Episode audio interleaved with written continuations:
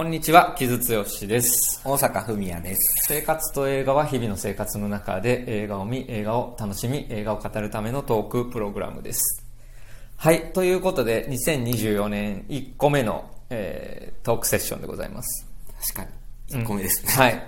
という感じで、まあ、これは、まあ、やりたいなっていう話を前からしていて、うんまあ、世の中的にもすごく盛り上がっているので、えー、ヨルゴス・ランテモス、哀れものも、哀れなる者たち、プアシングス、プアシングスね、うんうんうんを、えー、まあ、一発目、トークセッションの一発目に今年はしようかなと思っております。はい。はい。傷です。すいません。ここの部分またちょっと音質が変わって申し訳ないんですけれども、例によって後付けで撮っております。あの、トークセッションレギュラーがちょっと久しぶりですっかり忘れていたんですけれども、えーこのエピソードは物語の顛末などを、えー気にせず、え喋るエピソードになってますので、ご注意ください。え序盤では、え映画全体の話をしてるんですけれども、このエピソード後半には、まあ物語の後半部分や、あるいはラストについて触れる部分もありますので、えーどうぞ未見の方など、えーその部分気になる方は、どうぞご注意ください。はい。では戻ります。はい。で、まあ、これは、えっ、と、アラスター・グレイという人の同名小説の映画化で、ギリシャ出身の、えーヨルゴス・ランティモスが、えー映画化したもの。で、えっ、と、なんでしょうね。まあ、原作は結構ポストモダン小説っていう感じやねんけど、まあ、それをすごく本案してというか脚色して、まあ、ビジュアル的にすごく、えーイメージを膨らまして映画化したっていうのが今回の作品で、で、まあ、えっ、と、ある程度は絡んでくるだろうというところだったけれども、えっ、と、哀れなる者たち、えーアカデミー賞、こ2024年のアカデミー賞に結構がっつり絡んできて、ややもすればダークホース的な扱いになっているという作品ですね。はいはい。で、僕は、えっと、去年ディズニーの試写で見ていて、で、今2回見た状態なんですけど、あ哀れ、者劇場でも見たのね。うん、はい。っていう状態なんですけど、まあ、それですね。そう、それを前提に話そうと思うんやけど、うん。大阪は哀れなる者たち、どういう興味で今回見ましたか？今回は、うん。そうね、なんか、ヨルゴス・ランティモスの映画であるっていうところと、まあだからそこまですごい好きな作家として、うん。えっ、と、位置づけてるわけではないですが、新しいのが出たら見ようかなって思う監督ではあるっていうところが一つ。女王陛下のお気に入りは、割と遅れてみたみたい遅れてみた。うんまあ、今回の、なんか、普通になんかタイミングを逃してうん、ずっと見てなかったみたいな感じかな。なるほど、うんなんかさそのそれってでもさなんかあのーある意味なんかいろんなこと含みがあるなと思ってて、うん。なんかロブスターはさ結構その話題になったやんか公開された時に、であのヨルゴス・ランティモスってあのカゴの中の乙女とかが,、まあ、があれで一気に話題になった人やけど、うんそれと同時にやっぱりギリシャ出身っていうので、うんうん。まあ、そのグリーク・ウィアード・ウェーブっていうギリシャの奇妙な波の中心とされた人っていう紹介のされ方もあって、まあ、ヨーロッパ映画の新世代の最注目の監督っていうまあ言われ方をあの時にしていたんやんか。で、ロブスターが出た時に、うん。まああれは英語劇やったわけやけど、うん。まあだからそのハリウッド俳優を使いつつ、でもヨーロッパ映画を撮るみたいな、うんうんうんうん、ルックとかね、そういう意味も含めて、のところですごく話題になってたんやけど、むしろ女王陛下のお気に入りまで行って、アカデミーまで絡んでいくと、ちょっと、なんかそのエッジの立ち方みたいなところで、興味が失せたみたいなことではない？ああ、それはちょっとあるかもしれへんな。あとだから、その、聖なる鹿殺しがまあその後にありますけど、うん。聖なる鹿殺しは確か映画館で見たと思うねんか。だから、確かに、ちょっとで、まあ、ルイミッツの時代物というか、あの、あ、こんな映画なんやっていうので、確かにちょっと、あの、自分の中での注目度が落ちたのはそうかもしれない、うんうんうんうん。っていうのはあるんやけど、うん。とはいえ、その女王陛下のお気に入りからさらに、うん。まあ、ガツンとハリウッドに来たっていう、うん。象徴の作品やなっていうふうには俺はちょっと思ってるねんな。うんうんうんうんで、まあ、ひこれ、まあ、いろんな見方ができると思うんやけど、俺、哀れなる者たちに関しては、えっとね、まあ、前から言ってるけど、結構、その、パッケージとしてすごくよくできたものやと思うんやんか。その、うーん、それは？まあヨーロッパ映画のさ、奇妙、ヨーロッパ映画の奇妙な感じうんとか、まあ、ある種のオリジナル性とか、アート性の高さみたいなものを、ある意味、はうん、まあ、まあまあ言ってしまえばアカデミー賞レベルにも通じるように、ある程度わかりやすく。ヨルゴス・ランティモスの作家性をプレゼンテーションしてるなっていう感じはすごくするんですよ。その、もっとこう、ひ開かれたものとしてそうそうそうそうこう、もっと大きい母数の見る人に対して。そうそうそうそう,、んんん結構これ、誰が見ても、割と面白がれる映画やと思うね。いや、俺もそう思う。ううんん逆にまあ、がっつりヨーロッパ映画見てますみたいな人からするとちょっと物足りないかもしれないとは思ったけどね、逆にね。うんうんその、昔のヨルゴス・ランティモスの気持ち悪さの方が良かったっていう人は当然出てくるやろうと思うしっていう感じやねんけど、ただ俺はやっぱりそこの、がっつり開かれたものを作ろうというランティモスの意思自体は、すごくやっぱりね、あの、作家として今彼50歳なので、うんうんうん。えっ、と、いいと思いましたね。で、その野心的なものと彼のね、えっ、と、今回作品のタイミングがいろいろ合致した、なんか問答無用の代表作になるだろうなっていう喜びが、俺は結構あったかな。あ一種のキャリアハイみたいなものを、なるほど。うん、を刻むものとしての、哀れなる者たちっていうのが俺は結構最初見た時の印象ですね。なるほど。ううん。ん。なるほどね。なるほどね。どう？なんかその、ロブスターとかはさ、すごくやっぱり奇妙な映画やん、やっぱりさ。あれ、うんうんうん感情的な落としどころとかも見てても難しいしさ。まあね。うん。その、もやっと感がまさにウィアードウェーブっていうかさうんうんうん、みたいなところやったと思うし、うんやっぱりあの、なんかその相手が見つけられなかった動物に変えられるっていう設定とかのさ、うん、なんかそのフックはあるんやけど、そのフックなんなんみたいな 感じっていうのが、まあ、すごくやっぱりランティモスの味やったとして、俺今回、まあ、その全体的な話からすると、アーレナの者たち見て一番思ったのは、あ、これは分かりやすいと思ったよ。うんうんうんうんうん。すごく。感情的にも。うん。これもだから、そうやな。割と、俺も同じ感じで、すごいわかりやすさと、それゆえの、なんていうか、見た後の爽快感と、っていうところがすごく良くて、割と、あの、最後、エンドロールの時に、久しぶりに、ああ、いいもの見たなっていう。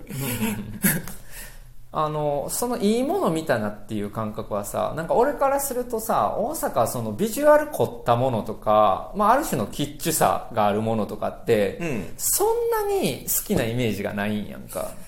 まあ別にめちゃくちゃリアリズム志向ってこともないんだけど、うん。ある種こう分かりやすくこう、まあ今回で言うとスチームパンク的な要素はあるんやけど、うん。スチームパンクっていうよりは、まあ、ある種のキッチさよね。だからこの前のお気に、えー女王陛下のお気に入りとかは、ピーター・グリーナウェイからの影響あるとか言ってるけど、うんまあ、ある種のその、うん、そうやね、ちょっとシュールだったり、グロテスクだったりするモチーフ、うん。うん、っていうのに、さほどなんか関心がな、あるようなイメージでもないっていうか、みたいな感じやねんけど、その辺のビジュアルイメージみたいなものとかも、うん結構ピンとくるって感じやった。今回はそうやね。うん。だから、その、心がないわけではないと思う。うんうん。で、だから、うーん、テリー・ギリアムとかどうなの？テリー・ギリアムもす、あーまあだからめっちゃ好きかっていうとそうではないかもしれへんけど、でまあ例えばギレルモ・デル・トロの映画とかは割と、そうやな、パンズラビリンスとかは好きやったよ。パンズ・ラビリンスもさ、ある種あれってやっぱ物語の強度みたいなところがさ、強い映画やからさ、うん、まあまあ、それはそうか。なんかその大阪がそのビジュアル、うん、に惹かれてるイメージはあんま、まあ友達としてね、うん。うんあんまないかなっていう感じはしてたから、うーん。まあでも今回は、うんと、哀れなる者たちは、そ、そのビジュアルのところは、あの、すごいな、あいいなとは思ったけど、どやっぱあの物語の世界だったり、プロットとすごく、その、ある意味整合性があるというか、まあ一個のものになってるっていうところで、割とすんなり入ってきたというか、なるほど。うん、っていうところが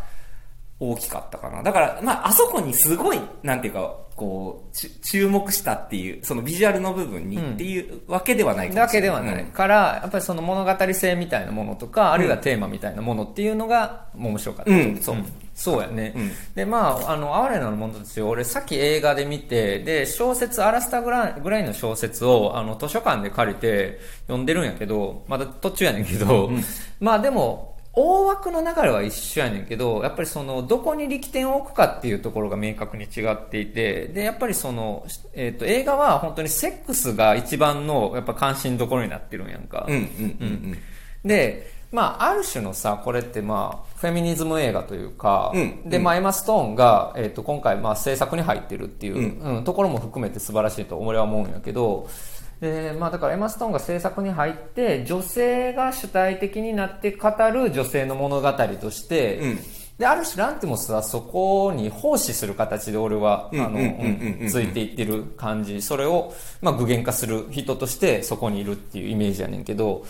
っていう時に、まあ、セックスがそこの関心の一番に来るっていうのは、俺はすごく好きやった。うんうんうんうん好きっていうか、いや、そうなるよねっていう感じがすごくしたんやんか。うん、で、そこがね、まあ、ここ、まあ、小説と映画の一番違うところでありつつ、まあ、ちょっとランティモスの作家性みたいなところも出てるし、で、また、あるいは、まあ、現代性もすごくあるかなっていうところが、まあ、俺は一番そこが面白かったかな。うーんでもそこのセックスに関しての話は結構俺割と今回ここもすんなり入ってきたところで、ポイントとしてはそのし主人公のベラが、えっとのセックスに関対しての求めるものっていうか、重点を置くものっていうのが変遷していくっていうところがと変わらないものっていうのが両方あるっていうところが良くて、だから中盤のパリのしあの要は召喚に入るっていうところで、割と他者との関係性というか、理解できない男性というものを、うん。に対しての割と興味とか、なんか好奇心っていうか、理解してみようと思うっていうようなところも一つの彼女のセックスへのアプローチとしてこう、うん出てきたりだとかその辺の変遷があるっていうところが面白いなと思ってなるほど。うん。まあ、好奇心っていうところで言うと、やっぱりでも導入であるのは、やっぱりマーク・ラファロが演じてるダンカンとの関係っていうのが、大きい気はするねんな。うん。で、マーク・ラファロって結構出てきた時って割とセクシー的なイメージで出てきた人やねんけど。あそうなん？俺だからそまあ俺からその頃のラマーク・ラファル知らないから。嘘？そうなんよ。うん、だからおおおーと思ったけどね。俺やっぱマーク・ラファローはあの初期出てきた時のちょっと色気ムンムンの時とかはかなりやられましたよ。まあそれはいいんやけど、うん。それが結構久しぶりになんか中年になって帰ってきたっていうのがなかなか感慨深かったんやけど、まあそれはいいとして。でやっぱりそのえーだだから女慣れした男に性の喜びを教えてもらうっていうあの、ダンカンとの関係から、召喚では自分の性を自分でどういう風にコントロールするかみたいな話により移っていくやんか。ただ、まあ、そこがセックスワークっていうところなので、うん。そのセックスワークをどう捉えるかっていうのは結構その議論があるところやろうし、うん。まあ、難しいんやけど、でも彼女は、まあ、それで金銭を稼ぐっていうことだけじゃなくて、自分の性が、まあ、自分の、うん判断とか、あるいは何かの、その、自分の思考のうん一つのその、材料になるっていうところまで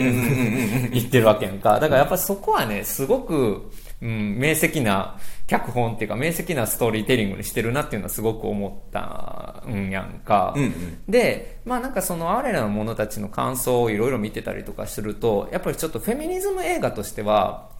なんかその、あまりにも普通のことを言ってるんじゃないかみたいな。要は、まあ、まあ、マイボディ、マイチョイスっていうか、うん自分の体のことは自分のものっていう、もう本当に、あ普遍的なことっていうか、あの、当然のことっていうのを、まあ、言ってるから、なんかそんなに新鮮味を感じなくて、で、その新鮮味が感じない話を、割とこうビジュアル的に、なんかこう、奇妙なものとして、なんかこう、オリジナリティあるように見せてるのはどうかみたいな、まあまあまあ、意見を見て、まあなるほど、すごく、なるほどなと思う一方で、俺はやっぱりこの、すごく、うん、まあなんかその、当たり前のこと、女性の体が、えー主体的なものであって、うんうんうんで、欲望も主体的なものであって、それを自分でコントロールすることができるのだっていう感覚とかって、でもやっぱり、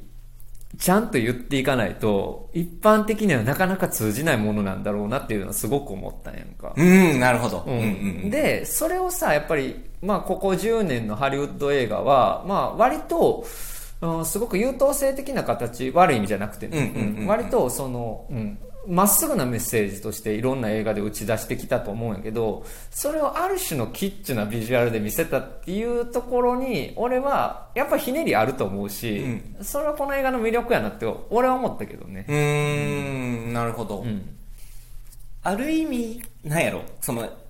な語り尽くされたことを言ってるっていうのは、ああ、なるほどね、と思って。まあ、お俺からすると、おからすると、割と、なんやろ。まあ、ある意味、まあ、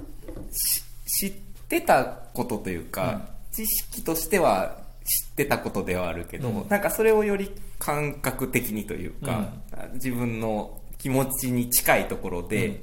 割と大きな声で言ってもらったみたいな感じの表現ではあって、だから、なんやろうな、その、なんかひ割とひねりっていうより、割とそのメッセージ自体が直感的にあの映画から伝わってくるなっていうところの強さっていうのは、あの、哀れなる者たちにあったかなっていうふうに思う。うん、あの、この映画がさ一番やっぱり比べられるのって俺バービーやと思うねんな。そのうんうんうん。バービーも、そのやっぱり女性の冒険探っていうところがうん。中心にあって、でそれを、まあ、ある種の、えっと商業主義ねそのアメリカ的商業主義の中でどういうふうに打ち出せるかっていうバービーと、うん、で、まあ、ヨーロッパのある種のうんまあちょっと奇妙な、えーも物語として打ち出す哀れなる者たちっていうところであるんやけど、どっちもやっぱりね、すごく明快にフェミニズムの話をするっていう感じがすごくするのよね、俺は。うーん。なんかその、フェミニズムの話、まあジェンダーの話とかってさ、本当に細かいこと言い出すとさ、うんうん。本当に、まあ例えば、うん、フェミニスト同士で意見が分かれたりとか、まああるいはポストフェミニズムみたいな話が出てきたりとか、いろいろ複雑な様子を見せるから、なんか一筋縄には言わ、いかれへんっていうところがあって、うんそれはめちゃくちゃ正しくて、うんで、本当に100人いれば100通りのフェミニズムがあるとすごく思うし、で、まあ俺は当事者でない分、なんかその、えー当事者を代表す、うん当事者の代わりをするようなことは言われへんとは思ってるんやけど、うん。でもバービーとか哀れなる者たちで出しているフェミニズムとかジェンダーイシューのある種のえー、とオープンさやね。オープンさみたいなものってあの明確さっていうよりは、割とそのみんな議論にここに入っていいんだっていう感じの開かれた感じっていうのが結構今のモードかなっていう感じがしてなんかそこが俺はなんか楽しく見れたかな。それは分かりやすさとはまた違う感じってこと？ある種、うん、分かりやすさっていうかある種の明快さかな、うん、だからそこの議論の訴状にのみんな乗っていいんだよっていううん、感じ,、感じもあるし、で、やっぱり悪いものは悪いでしょっていう感覚。うん。まあだからその、だんまあバービーで言うのは男性中心主義的なものが今でもそりゃあるでしょっていう感覚とか、あるいはこの哀れな者たちで言うと、まあ最後の将軍が出てくる、えーあれはまさにその家父長制っていうよりはどっちかというとその女性の性器を切除するとか、うんうん。ああいうその女性の欲望を、まあ、男性中心社会、まあ、家父長制、うんうん。家父長制がコントロールするっていうことに対しての、まあ、脳があるわけやけど、うん。でそれはもうだから明確にダメでしょっていうのをちゃんと言うっていう感じ、うんうんうんうん。なんかそこがなんかこの一見奇妙に見える映画の中で割と、うん、そのみんな見てわかるように作られてるっていうのは俺はすごく清々しく感じました。なるほど。って感じかな、うんうん。結構この映画ってもう一つさそのえっ、となんやろ。冒険探としてもうん。割と分かりやすいというか、その、娯楽性があるというか、あの、一見そうでもなさそうやけど、すごく、こう、一人の人間がいろんなところを冒険して、そこで成長していくっていう、割と、なんていうか、わかりやすくて、昔ながらのプロットっていうところも、なんか、ベースラインとしてあって、うんうん。なんか結構だからビルディングスロマンっていうかさ、うん。結構成長譚でもあるのよ、うん。本当に。一人の人間が、まあ、ジェンダーの話は一旦脇に置いとくとしても、えー実際にこの目で見て世界を知っていくっていう話なので、うんそこは結構もう明快にやってるよね。うん。で、そこの、ある意味分かりやすさみたいなのが、すごく心地よくてというか、すごく素直に刺さうん。ってきて、結構だからそれのおかげでこう、テンポがいいかつ、あの、なん、なんやろ、面白いビジュアルっていう中で語られていくっていうところが、俺すごい気持ちよかったというか、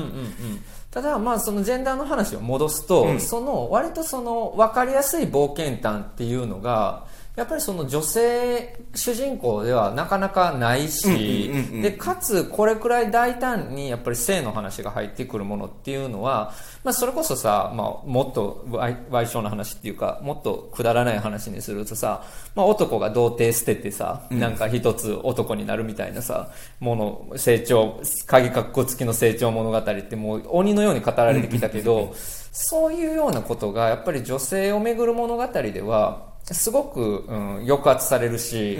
うん。でかつこんな風にそう奔放なものとしては語られにくいやんか、うんうんうんうん。だからやっぱりそこのポイントっていうのをかなり意識的にやってるっていうのは、まあ、この映画が、うん、その今の娯楽作としてやろうとしてるってことではすごくあるなと、う。んうんうん。まあなんか、まあある意味、と、とっぴなところは、ん。プロットにしてもビジュアルにしても、たくさんあるにもかかわらず、あ、まあ、かかわらずというか、だ、なんか、だからこそ、なんやろうな、と、あの、割とストレートな、お物語としての 面白さっていうのが、ど同時に来るっていう、その、まあ、へ変でそれがすごい気持ち悪い感じでもなくて、すごくナチュラルにその映画自体を受け入れていくっていう感じの、こう映画体験で。そうやね、うん。だからあの、まあちょっと独特の世界っていうのが、なんかそのシュールやねんけど、なんか気持ち悪いものっていうよりは、なんかしっくりくるのよね、うん全体的に。あの、この映画さ、まあ、あの、俺、一番さ、結構感銘を受けたのが音楽やねんけどさ、あの、ジャースキン・フェンドリックスっていう、あの、この人ね、イギリスの人やねんけど、これが、あれで音、映画音楽初めてで、で、この、この人何かっていうと、ブラックカントリーニューロードとか、おう。ブラックミディとか、ジョックストラップとか、まあ、イギリスのウィンドミルっていうあのライブハウスがあるんやけど、そこ拠点のあの辺のさ、今、まあ、30前後とかもうちょっと若いのかな、うんうん。ぐらいのあの世代の、まあ音楽学校での人たちの、うんまあ割とその凝った音楽をやってるイギリスのバンドたちとつるんでた人なんやんか。一緒に仕事仕事してたりとかする人で、で、その人の映画デビューなんやんか。あデビューなんや。ええ映画、映画音楽デビュー、うんうん。だからこれをフックアップした、うん。やっぱヨルゴスマン・ランティモスの凄さ。確かにね。っていうのはすごく思った、うん。やっぱりこれさもう本当にあのハリウッドの大物役者たちがいっぱい出る大きな映画として撮ってるんやけど、うん。そこでやっぱりエッジのある若手音楽家をガツンと入れてくるやんか、うんうん。でそれがますすごくあのやっぱり目利きとしてすごいなっていうのが一つ、でそのでそのジャスキン・フェンドリックスがやってる今回の音楽っていうのが、まあ、音程があえて外れてるようなそうやね。うん。すごく、まあ、不思議な音楽やねんけどでも見てたらもうそれが馴染んでくるやんか、うんうんうんうん。だからその感じよね。だから結構俺はその音、まあ、美術もそうやけどプロダクションデザイン美術うん、あるいはまあ設定の細かいところ、そして音楽、まあ、撮影。撮影もさ、あの、いろんなところにピントがある、合うレンズとかを開発して作ったりとか、あるいはフィルムとデジタル混ぜたりとか、うん。まあ、すごい奇妙な撮影の仕方をしてるんやけど、そのなんか、えっ、と、意図的な奇妙さが、全部その見てたら馴染むように作られていく、うん、作られているっていうのが、まあ、この映画の、まあ、なんかその凄さよね、やっぱり。撮影のところはさ、えっと、結構女王陛下のお気に入りと割と、うんなんていうか、トーンが割と似ているというか、撮影監督一緒やね、うんあ確か。うん、やと。このロビー・ライアンっていう人、うん。うんこのあの特殊なレンズなんかあの魚眼レンズみたいなさ、広角レンズみたいな。ね。うん。あれが割とポンポンって入ってきてバランスとしてアンバランスな映像と割と左右対称の映像っていうのを割とこうランダムに入れてくるっていうような感じのまあ編集もそうやなんやけど、っていうところのビジュアルの面白さはすごいあってあそうそうや。傷のあのさっき言ってた馴染んでくるっていうところが、あのすごい俺もしっくり今ワードとしては来てなんかその最初割とモノクロで、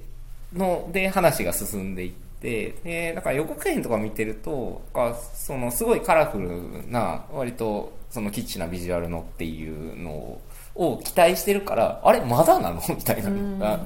割とあったんやけどこうそれの意図がどんどん理解できてきて最初のリスボンの時にドーンってあのカラフルな、うんですごい奇妙な世界がリスボンって言ってんのにっていうのが出てきた時に、あここで出てきたなと思うんやけど割と早めになんか馴染むのよね、うん。そのなんていうあこういうあこの世界なんやっていう、うんうんうん。でなんかそれがその結構同時にそのベラの世界観っていうのに自分が馴染んでいくっていうのと、うんうん。割とその馴染むのが割と同時にやってくるというか、だからまあベラが世界を発見するっていう過程と観客がこの世界を理解するこの映画の中の世界を理解していくっていうのを割とまあシンクロするように作られてあるっていそうそうそうう。ん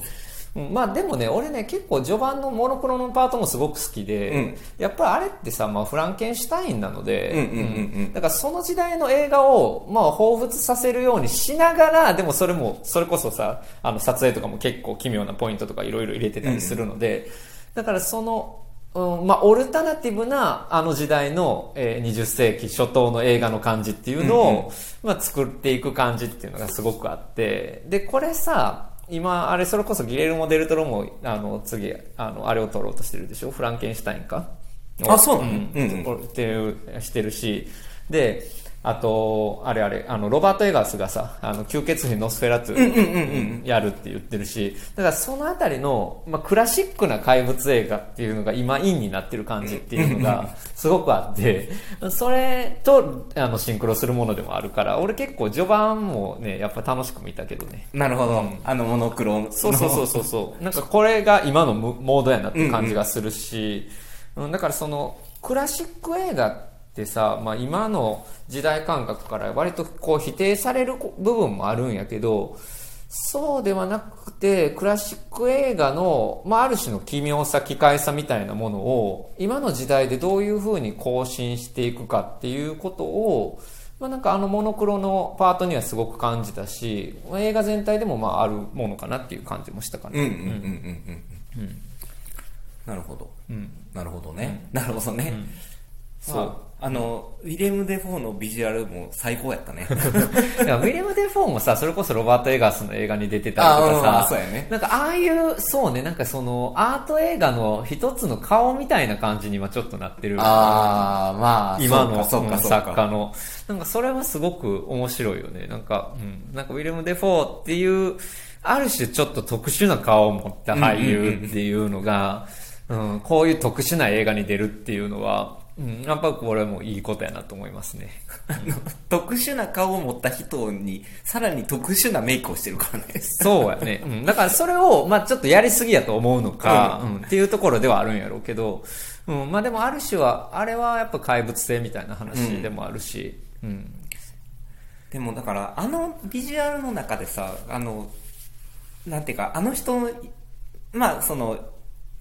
優しさみたいなのをさあのにじみ出せるのはウィレム・デ・フォーしかできないよねっていう感じでもあったから、ああなるほどねと思って、うんうんうんうんうん。その人しかできないこの存在やなっていう。そうやね。で、まあこの映画のさ、結構ポイントってその、ウィレム・デ・フォーのゴッドと、うん。あの、エマ・ストーンがやってるベラの関係やと俺は思うんやんか。うんうん。で、逆に言うと最後の将軍のくだりとかは、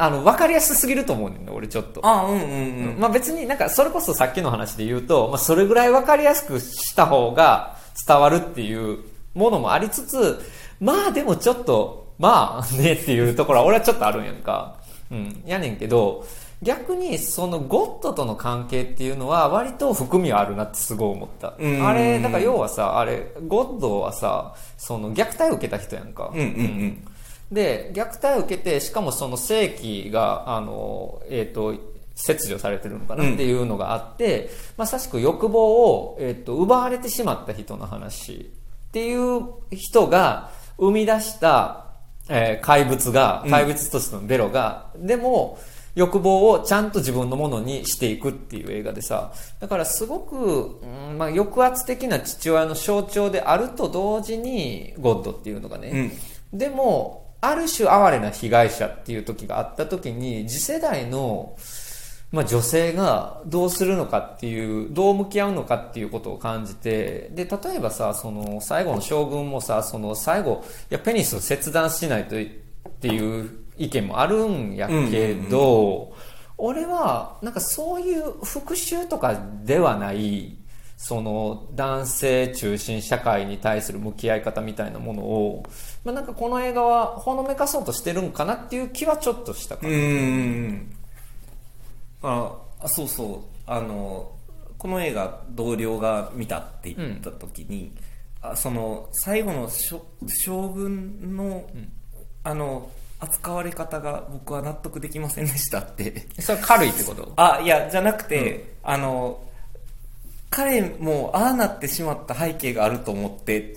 て ああ、まあ、っていう側のことを言ってて、うんうんうんで、あ、なるほどねと思って、俺は割と、あ、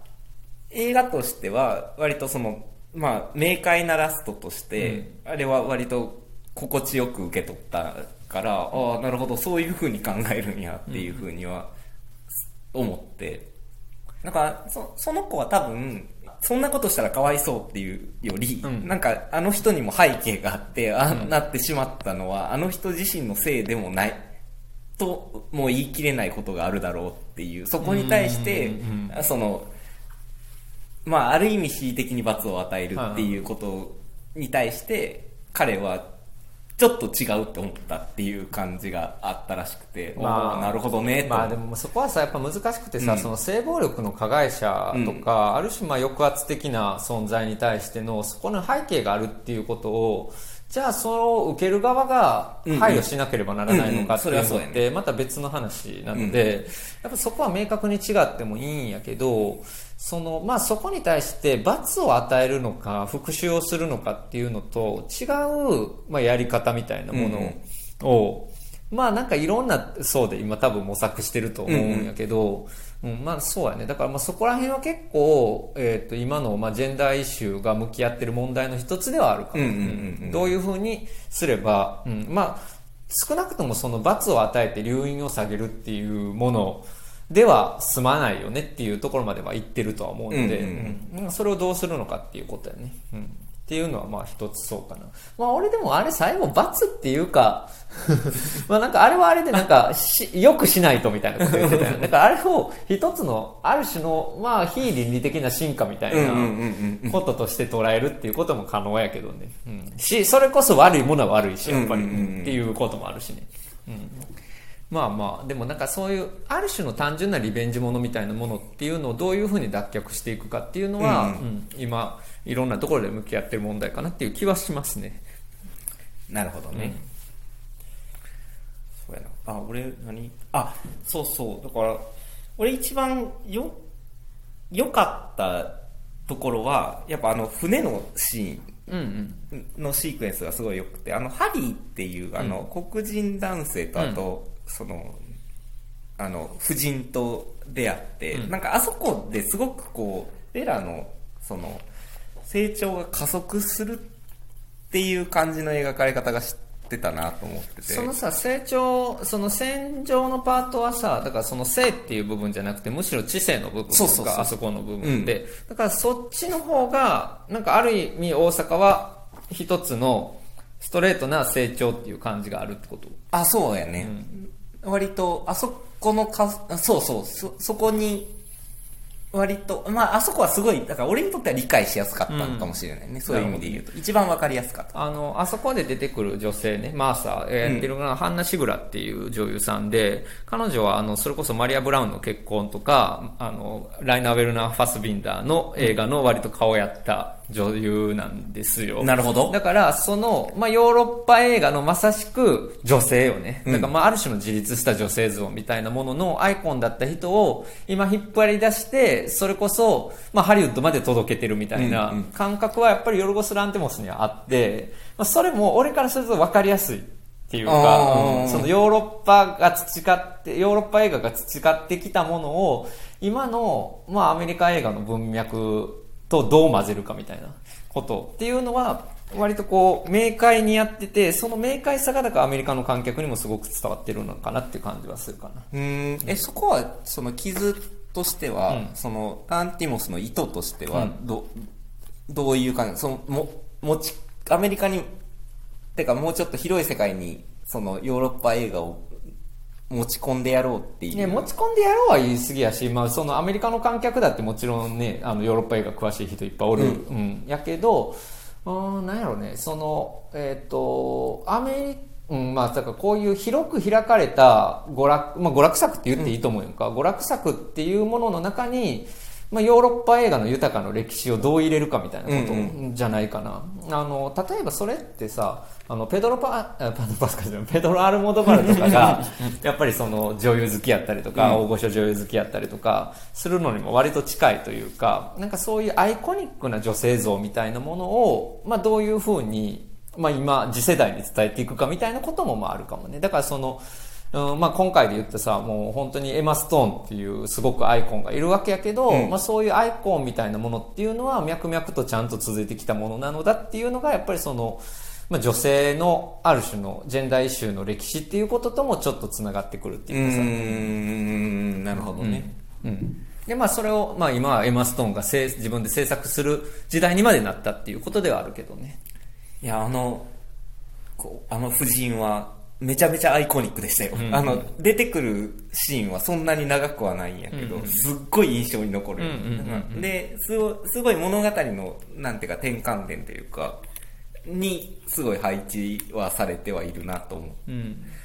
そうやね。まあでもやっぱりなんか全体として本当にエマ・ストーンがさ、あの、楽しそうなのがいいのよね、この映画。あの、ほんまにやらされてる感がないっていうかさ、本当になんかその、うんアイコニックな女性像みたいなものとかってさ、いわゆる天才の男性映画監督に、のなんかイメージに合わせるためにミューズになるみたいなものがずっとあるわけやけど、あったわけやけど、そうではなくて、本当に自分でコントロールして、うん。で、だから、ヌードになったりするのも、本当に、自分が必然を感じて、あ、自分のアートのためにやってるって感じとかが、まあ、すごくね、うん、いいし、で、それが本当に娯楽作になってるっていうのが、まあ、いいよね。そうやうんね。っていうのはすごく思ったかな。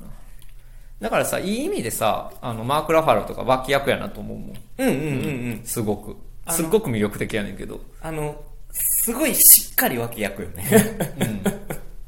えまあ、マーク・ラファロも本当に楽しそうやったけどね、演じてて、やってて。いや、だから、あの、もうちょっとさ、予告編とか見てる感じ、こう、マーク・ラファロがさ、あの、もう、もうちょっとあれ、まあ、前に出てんねんけどさ、あの、なんかもうちょっと、なんか、あの、しゅ物語の主軸に絡んでくんのかなと思ってたけど、割と、なんか、あの、なんやろ、うん割と適当な扱いというかまあ、適当。まあ、でもまあ、でも、いや、最後のしょうもなさとか最高じゃない最ですか。高やった。お前まだ来んのかい？みたいな。